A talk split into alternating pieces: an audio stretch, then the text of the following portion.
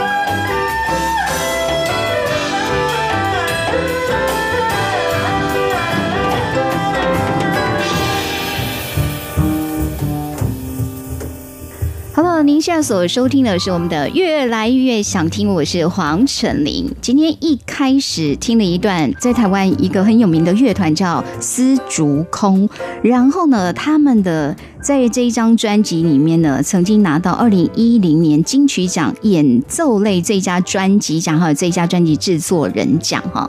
今天呢，一开始播放这首曲子，是因为这里面的那个笛子主奏这一位我认识，而且我也把他邀到节目中来哈。来，让我们来欢迎他，大概是我认识，我觉得好像在吹管内，我真的觉得他非常厉害，笛子、箫都很擅长。然后现在说他的那个行李里面有很多非常现代化吹管类的乐器，来欢迎，这是黄志平老师，Hello，主持人好，听众朋友们大家好，我是黄志平。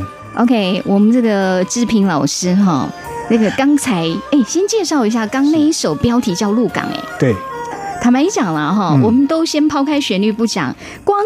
古呃，这个传统乐器配出来就非常鹿港，对不对？是鹿港在台湾是一种民俗性味非常浓厚的地方，对，很有很有台湾风味的地方。我们可不可以先请您解释一下，那个那刚刚那一段音乐跟鹿港有什么关系？哦，这个曲子是这样，他呃作曲者的想要表达的意思就是，呃，当时台湾的先民们漂洋过海，嗯。然后看到鹿港这块地方的时候，那个第一眼看到那个兴奋跟开心的感觉，所以旋律里面听起来是有一点有有点欢跳的样子，非常感觉你知道，因为过年快到了，你知道，我觉得是不是因为过年？然后的确，如果说你反而呃过年的时候到鹿港去，它是非常有过年的这种味道。对对对对对对。哦，所以在形容就当初哦，大家呢来到一个新的地方，对，看到鹿港是哦。但是刚刚一开始我们听到这一首曲子，你的乐器是主要的，我用了笛子。笛子哈，对对对对，帮我们介绍一下，因为我我找了很多这个音乐家来，我都很希望去了解那个乐器本身。笛子，对我们一般。知道了，这个笛子其实它有分很多类型的。是的，是的。哦，那你讲这个笛子是 什么样的笛子？呃，当时录制这个这个曲子的时候用的是曲笛，呃，音域比较偏中低的的乐器这样子。曲笛，对对对对，一般通称曲笛。那因为音域偏中，所以也有人又叫它中笛、中音笛。哦，中音笛。那那我们一般听到的声音比较高亢的那一种是？那嗯，比邦它叫做邦笛，对，邦笛，对对，邦笛。那我再请问一下，那个牧牧童遥指杏花村，请问牧童通常我们看到电视上会出现的那个笛子？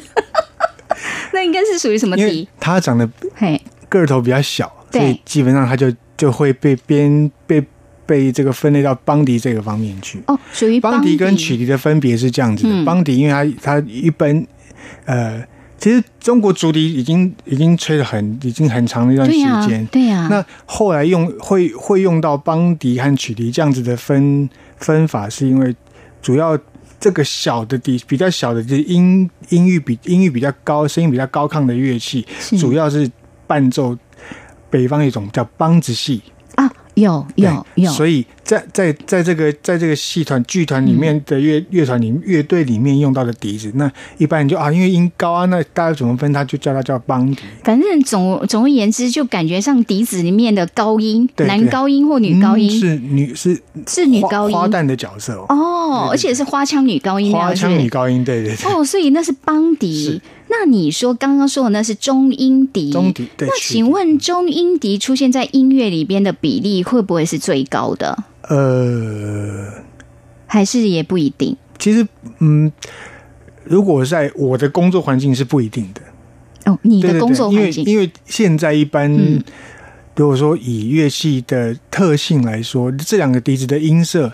除除非在传统的曲的曲子里面是是风格会被分得很明显，要不然其实一般我们常常听得到的这些乐器，真的要是你一听要问说这是什么笛，这什么笛，可能都要想一想。一般人比较不见得分辨得出来，这就是笛子啊，大概都一般人会是这个反应。哎，很有趣哎，真的。那所以呃，高音有这样邦笛，也有中音笛，请问有低音的笛吗？呃，有有也有，就是嗯。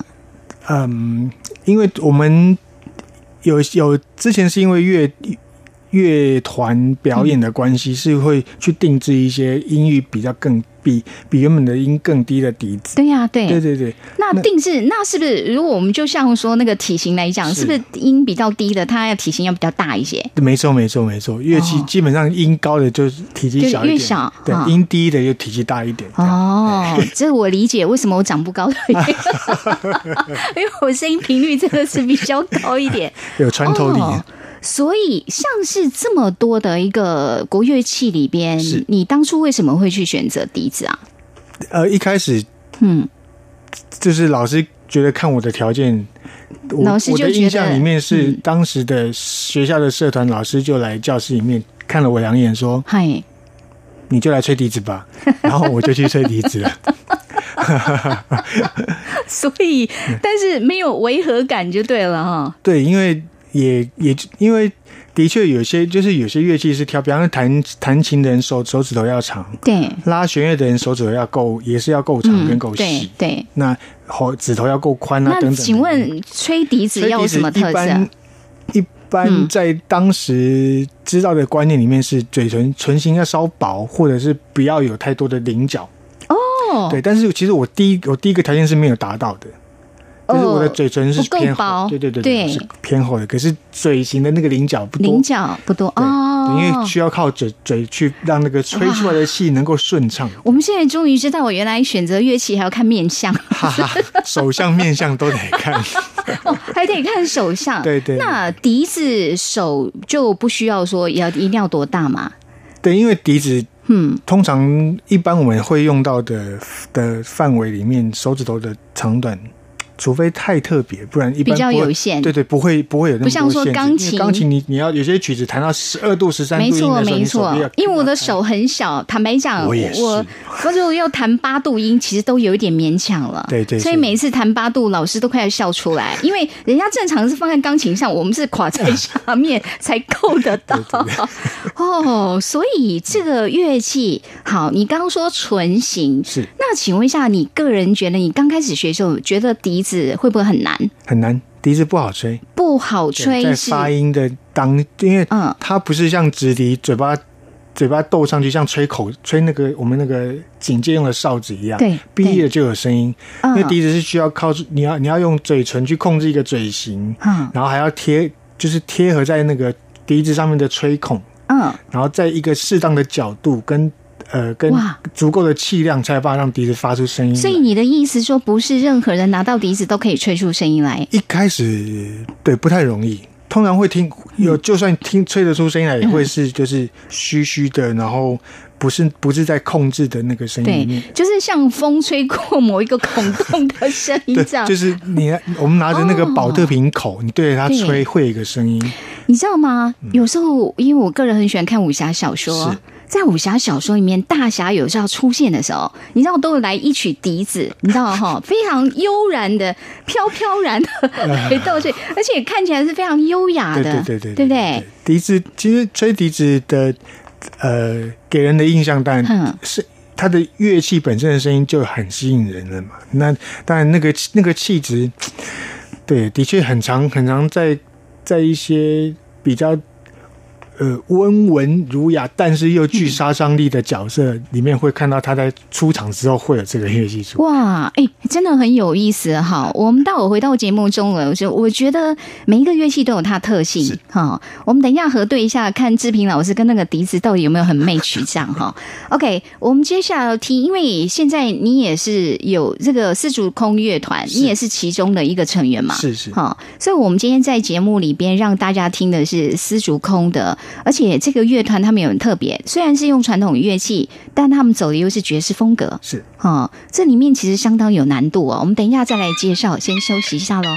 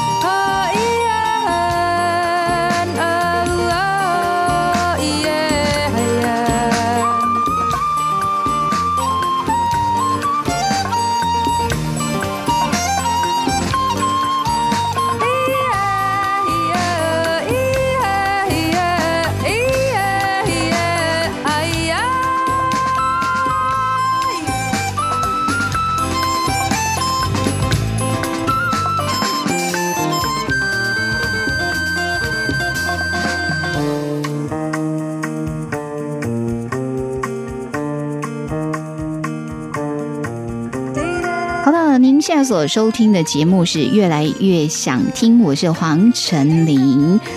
当初在设定这个耳朵，说让你的耳朵希望可以做一下 massage，然后享受这样的一个听觉。我觉得今天在这一集节目里边，那个音乐哈，真的让我们的耳朵有 massage 的感觉。不过刚才我们听的这一首曲子，它的标题叫做《京剧回忆录》，哎。好，先别急。有的朋友说京剧在哪里？我怎么没听到？而且刚刚我必须先介绍这位负责这个 vocal，就是主唱这个女生，她是台湾的一位原住民的音乐人，叫伊利高露。哈，好，今天我们邀来的是就是。在竹子方面，还有听说他的专长箫也是。然后现在，因为他跨足流行音乐界，就是很多跟这个吹奏类的乐器，他都非常擅长。这是我们的黄志平老师。刚才这一首也是他的这个演奏作品之一哈。就是刚刚这一首歌，基本上就是你跟伊利高露两个人，有有点像合唱那种味道。合唱跟对话哦，合唱跟对话，在之前。就呃包包括前面一个鹿港，还有说是现在这个京剧回忆录，在这个团这个乐团里面的表演的主要方式就是比较偏向于爵士。哎，那呃比较多的时间，比较多的空间是让你有即兴的空间比较多，旋律会固会一个固定的，可是会一整段都是在即兴的状态。所以你的意思说，这首曲子，比如说假设录不同的。好几遍，对，你没有办法每一次都一样，对不对？呃，可能会有两句记得，但是通常过了两两过了两个小节之后，再发生都忘记。因为刚才这首曲子，我们要聊东西实在太多，讯息量太大，哈，一个一个来，哈。是，首先先讲，我比较好奇是，它标题不是叫《京剧回忆录》吗？是，您可不可以告诉我京剧到底在哪里？我以为会听到至少像《湾难营北京》，你知道，会来一个京剧唱腔这样子。呃，是这样的，其实，在那个呃曲子刚开头听到的金湖，啊，一开始的金湖，呃，因为嗯，一般我们对京剧的了解，就像刚主持人说的，就是呃，One Night in 北京，它是一个比较女女，呃，就是感觉是花旦那样的一个唱腔，就是我们印象中京剧就是那样。是，但因为我们做这这个曲子，做做这个曲子的的。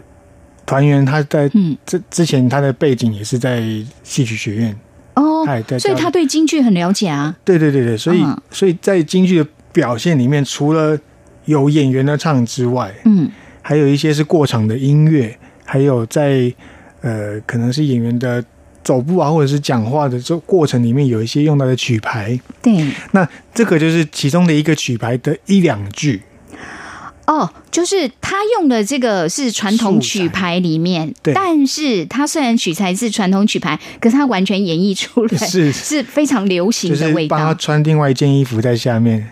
对，哎。就是穿画画着大花脸的演员，可是可能你知道我我刚刚听这首，就像说现在不是很多这种时尚的，就是服装造型，是是。他用的可能是最古老的元素，是。可是他非常时髦。对，好指的，这是当初你们在做这样类型音乐的一种企图心。对对对，其实那时候都都嗯一般，呃，大部分目标就是希望能够透过各种形式啊，的、嗯的呈现，让呃传统的乐器可以有一个新的新的呈现的方式，对，让大家听到这个声音，但是不是只有它原本呈现的那个方式。所以，因为它是虽然是京剧回忆录是，但是这里面那个扮演京剧的是你的角色，是不是的是的你的笛子，对，而且我刚刚还问志平老师说，感觉这个笛子的音色跟前面我们听那个鹿港好像稍微又不太一样。，对对，但是乐器是同一种吗？其实我对我它是同一我那录音的时候是用同一把乐器，同一把。笛子。对。那就这就是你透过演奏的技巧，可以去控制它，就是音域高低，或者它要展现的一种厚薄，这样对子。对对对对对，因为就是选择、嗯，呃呃，希望高亢一点，我就把乐把在吹奏的时候嗯。用的音域就往上面提一点。哦，那刚因为希希望可以跟歌手的声音可以做一个区隔，嗨，不要去不要去让我们两个人声音就是重复的地方太多，所以我就刻意选了比较中低音的音域来表、表现。哦是，其实以力高露，他本来声音，坦白讲，它是也是中低音，也是蛮强的。对，对没错。但是你是不是只说，因为她毕竟是女生，是所以她再怎么唱，她的频率还是是偏高的没。错没错。哦，所以你这时候你的想法，你就把笛子你要跟她区隔就对了。但是我觉得蛮好玩，你们现这一首歌在收录的时候，你们是同时存在吗？还是说各收各的？嗯，让我回想一下，应该 呃，我在想是是分开来，是分开，这首是分开来录因。为如果在一起，我不知道会不会，因为感觉上两个是截然不同的元素。是是哦是，因为他他他呃，每个乐手每个歌手对对，就像刚刚提到的，就爵士乐在放在开放即兴的部分的时候，会对每一个歌的感受跟想要诠释演绎的方法不一样。没错，但这个很长时候我们是在现场的时候发生的事情，嗯。但进在录音室的时候，我因为我是后录的，嗯，所以我听了他唱的部分之后，我再来调整我想要想要想要跟他对应什么，就我想要跟他唱什么歌，这样子。哦，所以他先收录他的部分，那就会变成那个创作部分又落在你这里了。就是我就、嗯我就要我就在在我录音的时候是去回想他，就是去感受他想要做什么事情，然后嗯再来做一个应对的事情来来回应他这样子。，OK，这个我想透过志平老师的分享，我们就可以理解，因为有时候我们不太知道这个录音背后的故事，是还有就是现代数位录音的技术太厉害，所以我们即便听，就算这首曲子里面有好多好多的声部，它其实大家可以各自各自完成的。是哈，但是就是说。你的部分绝对你可以真的是比较接近京剧的元素。对，那有这么多 vocal 可以挑选，为什么是挑？而且是有这种台湾原住民，他一力唱的这种，还是比较是原住民的这样的对吟唱方式。他他就是那时候的想法是说要搭配要怎么样吗？呃，因为刚好其实刚好是嗯因为之前有一个合作的经验啊哦，那觉得他的声音，因为当初也是乐团嗯，呃以原住民音乐为主，对，做了一一一整场，就整场音乐会都是以以这个为主题来做的音乐会。嗯，那就觉得哇，这个声音一定要想办法收到专辑里面来。哦，原来是这样子，是这样子的。但是就是很有趣，我当初来挑这个音乐，我想哦，京剧回忆录，而且我认为里面如果有女生出现的话，应该是属于那种京剧唱腔，但没想到是截然不同，台湾原住民的这个 feel。因为那个荧光笔要画在“回忆”两个字上面。哦，重点在回忆，不在京剧。是。反正很京剧，可是哦，你刚刚讲是说为了要音色区隔，否则如果说我们要用京剧，就是用乐器来形容京剧，会不会是邦笛会高音的笛会更会会更合适？但是因为可惜呃，也这不是可惜，是在京剧里面笛子的部分是不是它不是主要的伴奏乐器。对他通常是负责过场，是不是？对对对对。哦，就是制造一种紧张悬疑的那 一种气氛。对，OK。可是刚刚这有真的很有趣，就是那个标题，然后跟音乐的这种听觉的印象完全很截然不同的。那刚说这个讯息量很大，因为这一首音乐对你们来讲，就是纯然用传统的乐器，然后要创造出非常新的。甚至是比较流行、比较现代这种味道的。对，因为呃，当然还有另外一个点上，就是在呃，我们讲背景的部分，其他的乐器，那就会比较朝向流行的那个元素。嗯，我们也就是刚录传在之前的录音里面是听不到吉他这个乐器的。哎，那刚刚这个曲子里面开头有对。嗯，接着在在金湖之后，就是吉他先当主角先亮相，让大家看到的。对，你知道，我一直觉得京剧就是古代的摇滚哎，哦，非常非常摇滚，非常摇滚，就跟台湾的北管是摇滚乐哈，那北管很摇滚，然后南管是古典音乐那一种哈。那我们今天在节目里边邀来的是黄志平老师哈，黄志平老师他虽然说是竹子乐器起家的哈，但是你箫也是蛮会吹的嘛。OK，好，然后他现在说举凡吹管类基本上都碰过，而且在舞台上等于在你的工作里面，你常常都要运用到。对，就是在目目前比较多，因为跟流行音乐结合了，嗯，在演唱会里面或者是在电视台录录。电视音乐节目类的时候，对对对。那我在最最初期的时候，也都是拿着这些，就是传统乐器。传统乐器哈，会当时会有一些歌曲是有有呃特别编曲，会特别编的中就是笛子啊，或者是箫啊等等的乐器在里头。你知道，像现在因为有一些是中国风的歌，比如说像周迪周杰伦的，是是是。好，那有时候即便他非常电音或者非常嘻哈，对，但是只要传统乐器一出来。感觉好像就把大家又拉回到某一个年代。是是，其实其实我嗯回想这回想从以前听到的音乐到现在，嗯呃，在流行歌曲里面放入就是国乐这个元素的，不只是笛子，比方琵琶、二胡，这个其实已经是很长的时间了。对，那只是就是刚好嗯，在需要的位置放出放放去需要的声音，其实只是这样子比较多。那周杰伦当然他在当时有一些啊，他有好，他有他有好几个歌都有都有都有听到这个。对，有传统乐器那个。我的印象里面，他在某一某一年的演唱会，嗯，在舞台上，就是因为他他的歌里面有特别，他有特别在编曲的时候编了好几好好好几段的笛子的那个旋律在里面。对。那他在舞台上是表演是要他是要拿起笛子来表演的。他自己吹吗？对他那时候是我去教他吹。哦，我正想问你，跟他有没有合作过？原来你是他的笛子老师。没有，就是只有教他吹那么那么几句这样。但是也不容易啊！你刚刚不是说笛子这个乐器不是随便就能上手的？所以他是一位。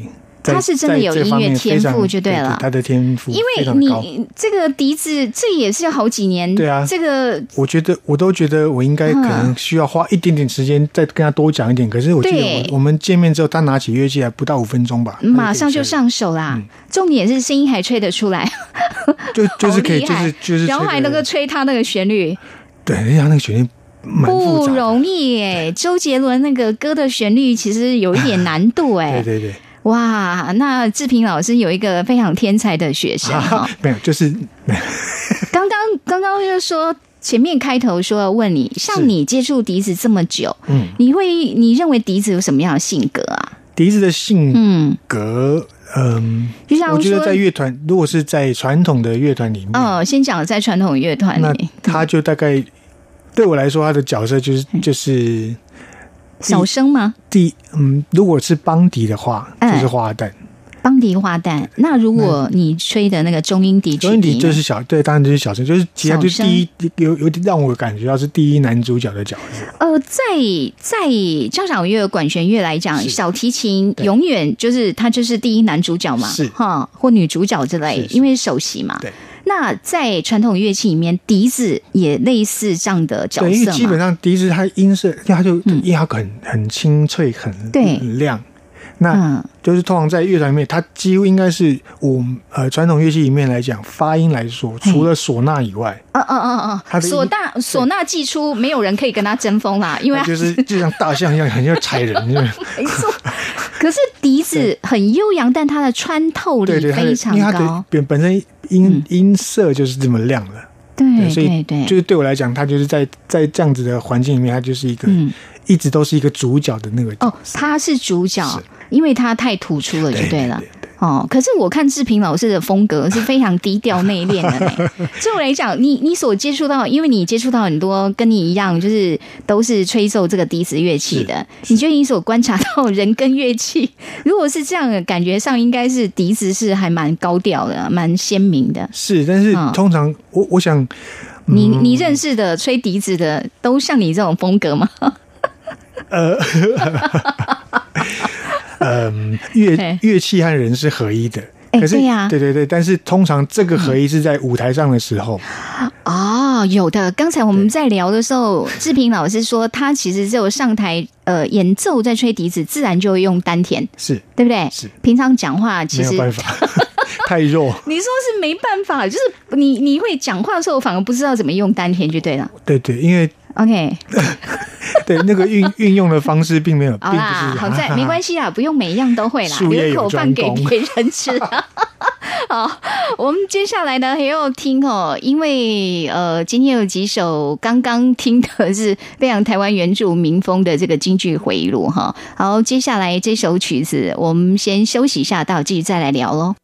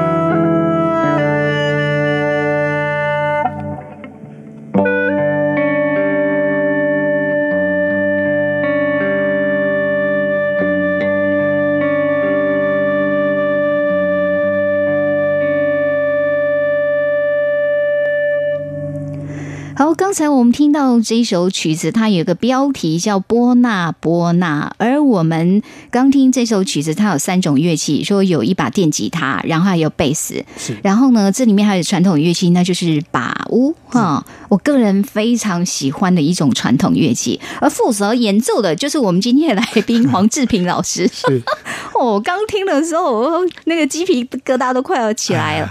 因为把乌这也是在，即便在现代音乐里面，它出现的频率也算比较高。对它，因它音色的确很特别。那嘿，嗯，就也感觉有点闷闷，又有点哀怨。但它其实原本的用，在原本它出现的的。呃，原本传统的曲目里面用到的包，通常都是很明亮的、很开心的曲子。它会出现在比较欢快的，对对对愉快的上面的时候会出现包屋跟葫芦丝，它会混淆的。哎，对，这个跟芦笙。哦，芦笙，对这三个，我们知道这可能在少数民族里面，他们的庆典里面比较常出现。没错，没错，结婚。但是的确，我会把巴乌跟那个葫芦丝给混淆，因为很多人都会觉得音色有一点相近哎，因为他们的发音原理是一样的，都用就是都一个金属簧片。哦。可是葫芦丝会听得到比较比较音，嗯。呃音域也高，嗯，还有葫芦丝是三个管子，它会有一个固定的和声出现。但八五都是单音的哦，所以葫芦丝自己还可以自带合音，这样就对固定顽固的合音，只有两个音是没办法改的，这样 没有办法。传统乐器 就是怎么讲，应该这样说。可是它等于是材质是不同的嘛？呃，都是竹子为主体。葫芦丝也是竹子啊，葫芦丝的底下的管子也是竹子啊。哦，可是它上面不是有个葫芦吗？就所以因为这样它叫葫芦丝啊。谢谢您为我解惑，我一直以为葫芦丝真的是葫芦吹出来的。对它，其实最主要是它下面那个底竹子是。对对对对对对，它的它的簧片在上面煮葫芦这一段。哎，很奇特哦！你看笛子是不用透过簧片的。对。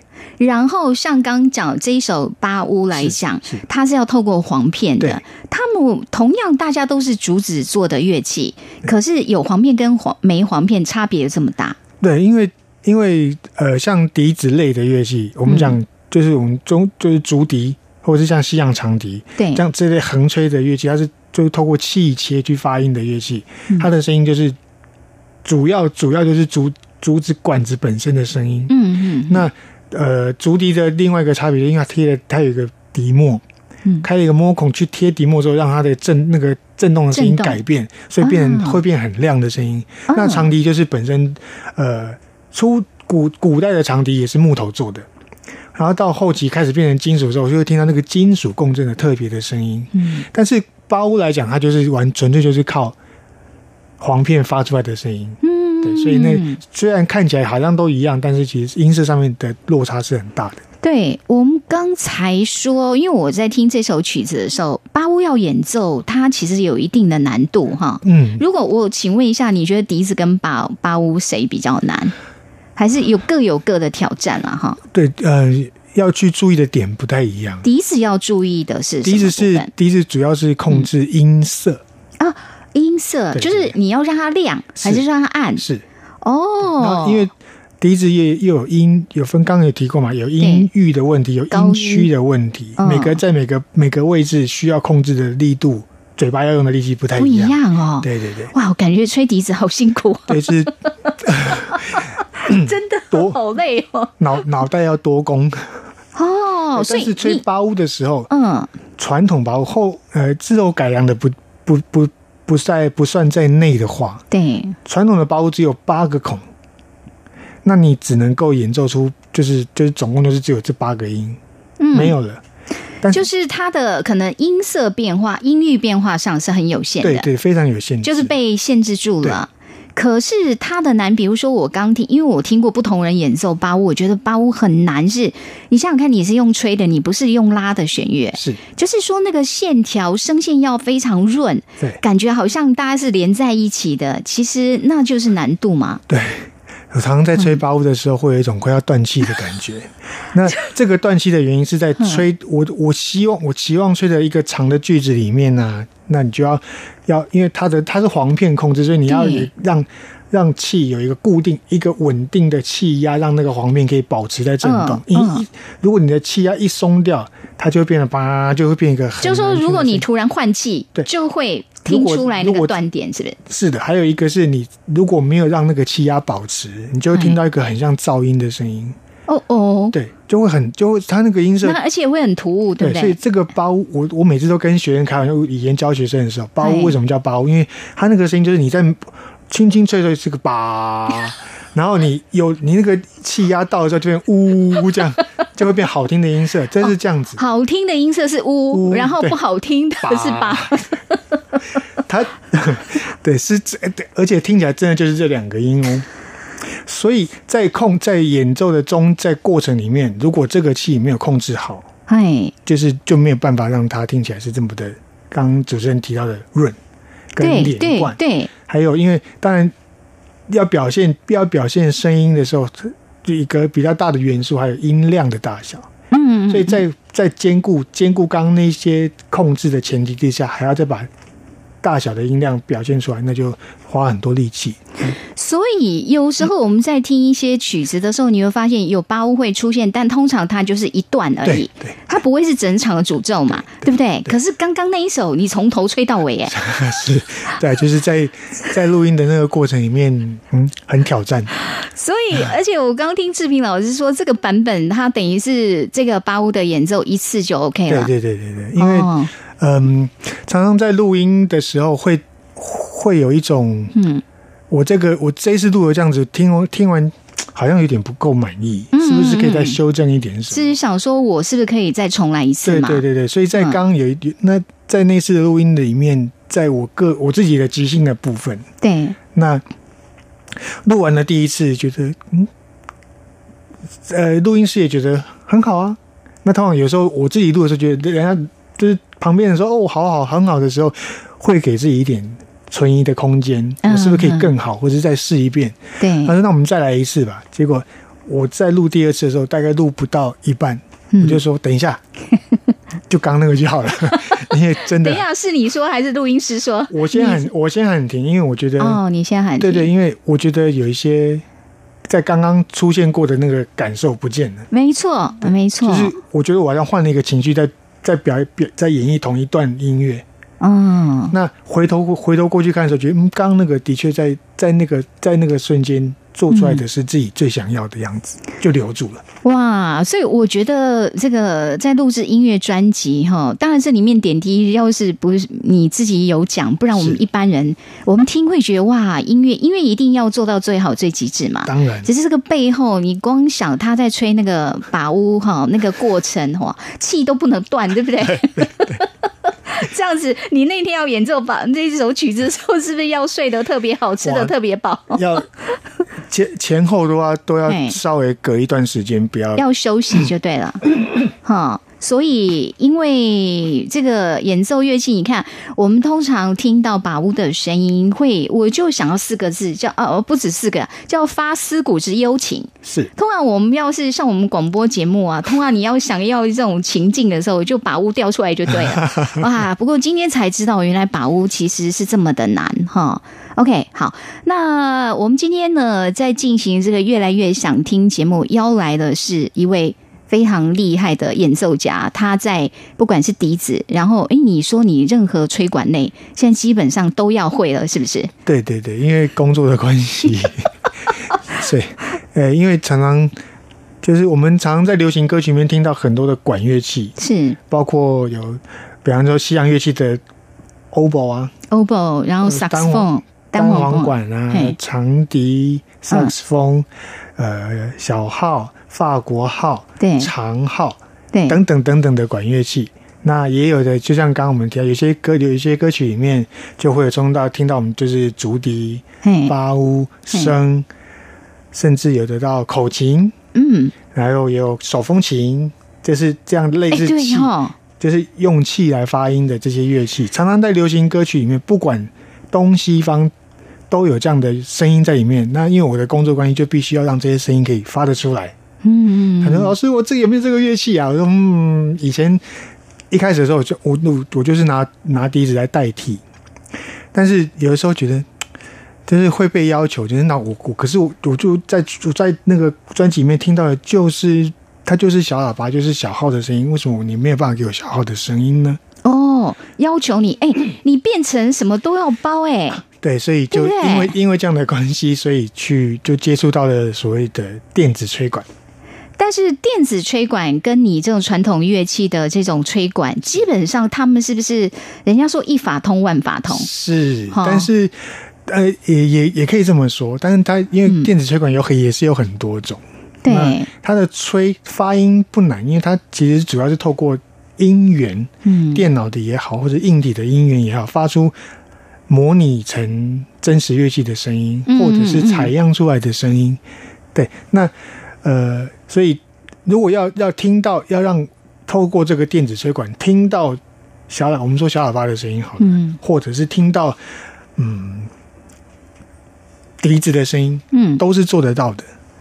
但是它听起来像不像呢？哎，对，那就要花。就像我们现在听很多的音乐，它是用 MIDI 做出来的，其实它可以模拟这世界上各种乐器，对对，声音都会像，可是但是就知道它不是真的，对对。但是，所以我的我后来的大部分的时间，很多时间在工作上就会就是想办法让我的乐器嗯听起来，我透过电子的的乐器的声音，让它听起来像是。真人在演奏这个乐器哦，那不容易哦。对，就是因为印印象比较深的是在嗯最近有一次有一场演演唱会，就是去年的郑怡小姐的演唱会。哦，郑怡的演唱会，你有去帮她演出是不是？是是是。那我在台上主要的工作是弹弹 keyboard，你还弹 keyboard？但是但是因为他有些有些歌曲里面有就是设定了有小提琴这个乐器。啊，所以你要用 keyboard 去弹出小提琴的音色，吹管吹小提琴的音哇！然后呃，就是台下的听众有在后后来在嗯。嗯，我们庆功宴上也是某一呃，这个我不知道可不可以说，没有，就是有的人是不是误以为他就来反映说，哇塞，你的你小提琴吹的 就像真的好听哎。好啦，这是对志平老师的褒奖。不过我可以理解，因为我听过他的那个演奏，就是他的功力，这是圈内有名的。就是因为你要把吹用吹的方式，然后就我们刚刚讲的是弦乐，其实他因为用拉的，是人家先天上有他的一个优势。对，就是然后你要用吹的方式，吹管类的方式，然后要模拟出，甚至让听的人误以为对你 就是用小提琴拉出来这样。对，所以。就是花，嗯，声音会像，但是每个人去把它运用出来的方式不一样。那每个乐器有每个乐乐器说话的方式跟是跟表达的方式，那就是把要把每个乐器的演奏方式都能够掌握，对我来说是蛮有趣的。我觉得很好玩，就是呃，因为志平老师他的一个音乐的经历跟一般传统乐器，就是传统音乐家是不太一样的。对，好，因为如果我我不知道你们以前在学校，如果老师知道你将来是做流行音乐，因为传统有时候跟流行其实也有门门户之见哈，是，或者是我们我们这样讲，应该说他们因为属性不同，嗯，然后同样一种乐器，比如说笛子，我在传统的乐曲当中演奏的这种风格方式，或者我拿捏重点，跟我在流行音乐上是常常是截然不同，是就是天差地远的哦，天差地别哈，在在呃在。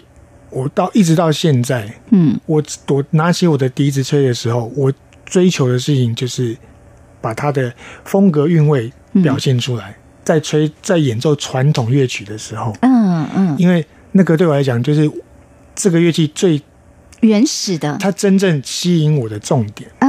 因为风格很多比较很很呃。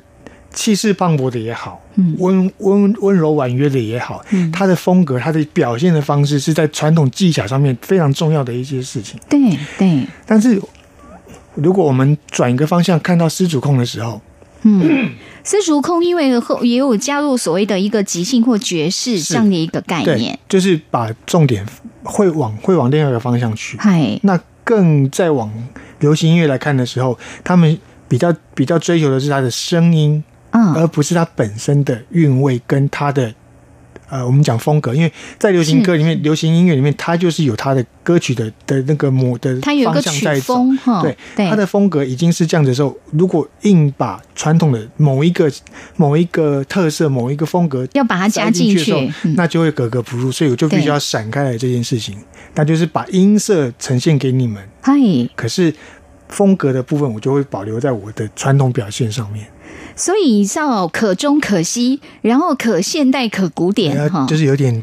精神分裂的状态。他在工作的时候，他的脑袋有好几个要转换来转换去哈。不过真的，因为有时候这个背后的一些演奏点滴，真的要听当事人说，我们才能够理解。真的辛苦了，而且志平老师他现在等于是跨界了哈，在传统，然后流行，然后爵士。其实今天因为时间的关系哈，下次有机会我会再邀他来，因为传统乐器，然后去 run 爵士的东西，基本上这是很难很难的一件事。呃，哈，对，非常突破的一件事情，突破。对哦，突破哈。OK，下次有机会再拜托来跟大家分享，谢谢志平老师哦，谢谢。